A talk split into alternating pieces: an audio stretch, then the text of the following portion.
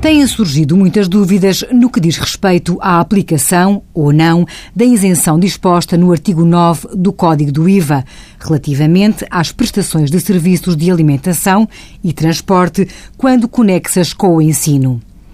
Esta isenção de IVA é aplicável às prestações de serviços que tenham por objeto o ensino, quando efetuadas por estabelecimentos integrados no Sistema Nacional de Educação ou reconhecidos como tendo fins análogos pelos ministérios competentes.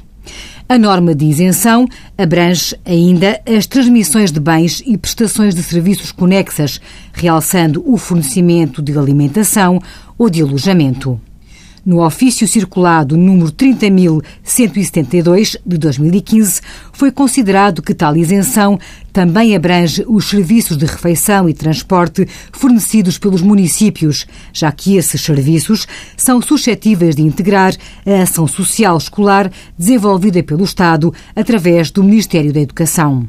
No entanto, o mesmo ofício circulado esclarece que a isenção não tem aplicação às operações a montante, ou seja, quando quaisquer outras entidades fornecem aos referidos estabelecimentos de ensino ou aos municípios serviços de confecção ou fornecimento de refeições ou transportes. Esta não aplicação da isenção acontece mesmo que as entidades prestadoras tenham contratualizado esses serviços com os estabelecimentos de ensino ou com os municípios, devendo assim liquidar o imposto pela realização dessas operações à taxa legal em vigor aplicável.